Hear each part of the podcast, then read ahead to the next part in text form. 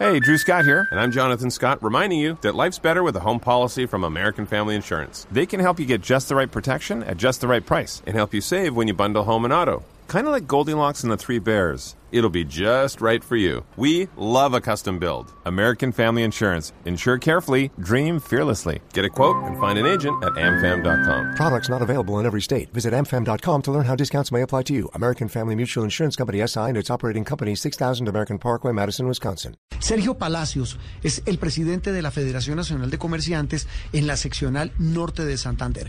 Eh, señor Palacios, un gusto saludarlo en sala de prensa Blue.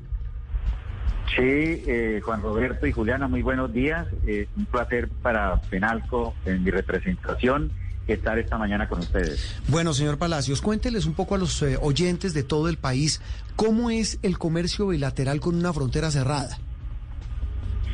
Pues, eh, Juan Roberto y Juliana, básicamente el comercio no ha parado porque a través de las trochas, de esos pasos informales que existen, que aquí son sin números, eh, se sigue traficando comercio, no en las cantidades, en los volúmenes que, la, que nosotros los comerciantes empresarios de la región y que los venezolanos que vienen a proveerse quisieran, porque obviamente las trochas no tienen la misma comodidad, la misma facilidad, para hacer comercio. Pero evidentemente existe un, un pequeño comercio a través de esta informalidad. Eh, nosotros como empresarios y comerciantes venimos suplicando desde hace más de dos años y medio, clamando por la apertura de la frontera. Este es un tema que nos afecta profundamente, que nosotros requerimos que se haga con la mayor prontitud y en la, eh, formalidad que se requiere para que ese vínculo que ha existido durante toda una vida se pueda reactivar. Eso traería, esa reactivación de apertura, traería la consecuente reactivación comercial para ambos estados, el departamento norte de Santander y el estado Táchira, que somos los directamente afectados con este cierre de frontera. A nosotros nos preocupa que el presidente Duque y el presidente Nicolás Maduro no se pongan de acuerdo y evidentemente sabemos que no lo van a hacer.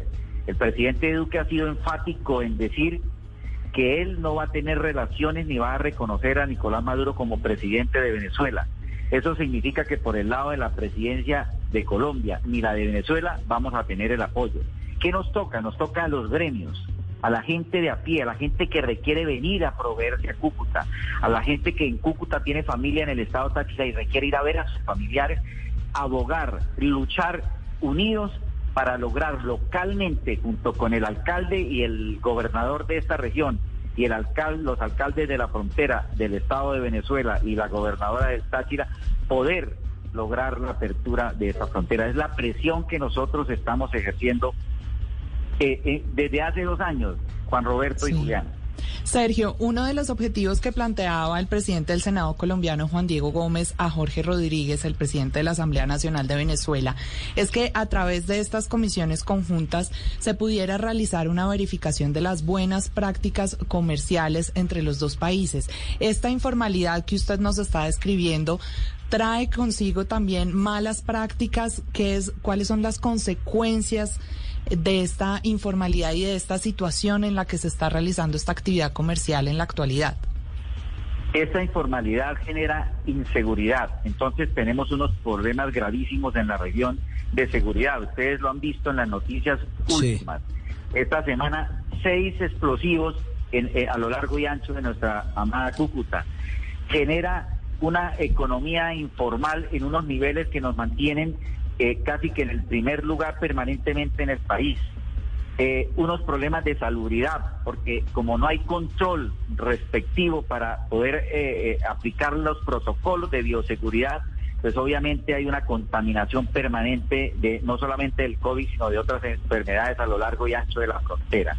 Nosotros entendemos como personas normales y razonables que somos que el presidente Duque y Maduro tengan sus diferencias, ¿sí? Sí. Ellos, ellos- es evidente que son eh, políticas diferentes eh, eh, y que tienen ellos cada uno eh, su, su razón en el tema eh, económico también muy diferente de ambos países. Pero no puede ser que si ellos no coinciden, no podamos coincidir los que vivimos en estas regiones para lograr ah, eh, tener esa apertura que tanto anhelamos. Ahora, a mí me preocupa mucho la propuesta del Senado, eh, Juan Roberto. ¿Por qué le preocupa? porque- Pensé, pensé que iba a estar de acuerdo.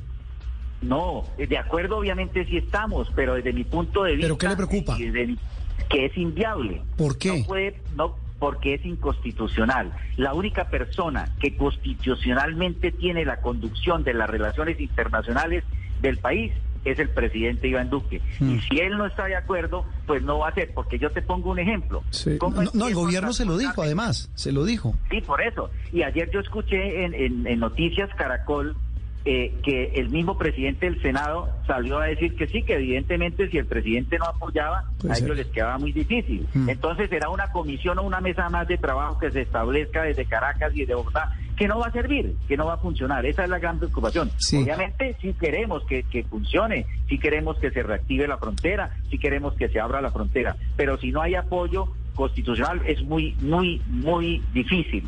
¿Cómo podemos, eh, te iba a poner un ejemplo, cómo envío mercancías a Venezuela si no tengo ni, ni cónsules ni diplomáticos de Colombia que me representen allá? Mm. ¿Cómo envío si no tengo la DIAN ni del ICA ni las, instituciones del gobierno para yo poder hacer una exportación legal? O sea, no, no hay seguridad, no hay garantías. No Mire, hay señor Palacios, No hay garantías. Claro, siguiendo con los ejemplos, quisiera que nos ayudara a entender un poco ese comercio informal que hay hoy entre los dos países.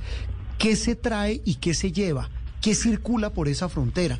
Y se lo pregunto también porque en Cúcuta, en los días, repito que estuve, vi una ciudad que se mueve, señor Palacios. Es decir, es una ciudad donde hay mucho comercio, hay centros comerciales. Volví a ver muchos restaurantes porque uno veía un declive en la ciudad eh, a raíz del cierre de la frontera. ¿Qué se comercia entre esas dos, eh, eh, entre los dos países en esa región fronteriza que hace que Cúcuta, al menos en apariencia, y usted me corrige, se está otra vez moviendo comercialmente?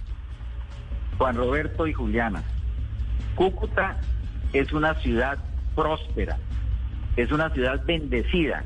Aquí a pesar de todas esas circunstancias negativas que muestran de nosotros, como ese cierre de frontera, el tema de la zona cocalera del Catatumbo y demás, los cucuteños somos personas guerreras, valientes, esforzadas y lo que usted vio es la realidad.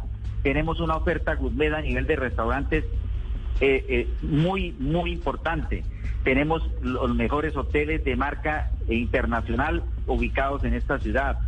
Hoy por hoy, los mejores centros comerciales no dan abasto. Sí, Los- están los- llenos, lo los- vi, lo están vi. llenos, tú lo Mm. viste y me alegra que hayas visto eso. Es una ciudad en progreso. Además, no sé si lo notaste desde la última vez que habías venido. Claro, Esta es una ciudad que se está poniendo muy bella. muy Claro, y está, está bonita, es una ciudad que se mueve, se lo digo de verdad porque yo quiero mucho a Cúcuta, es el tema, e, es, es nuestra puerta de la frontera de Venezuela hacia Colombia, en fin, Bueno. pero, pero ¿qué se comercia en la frontera?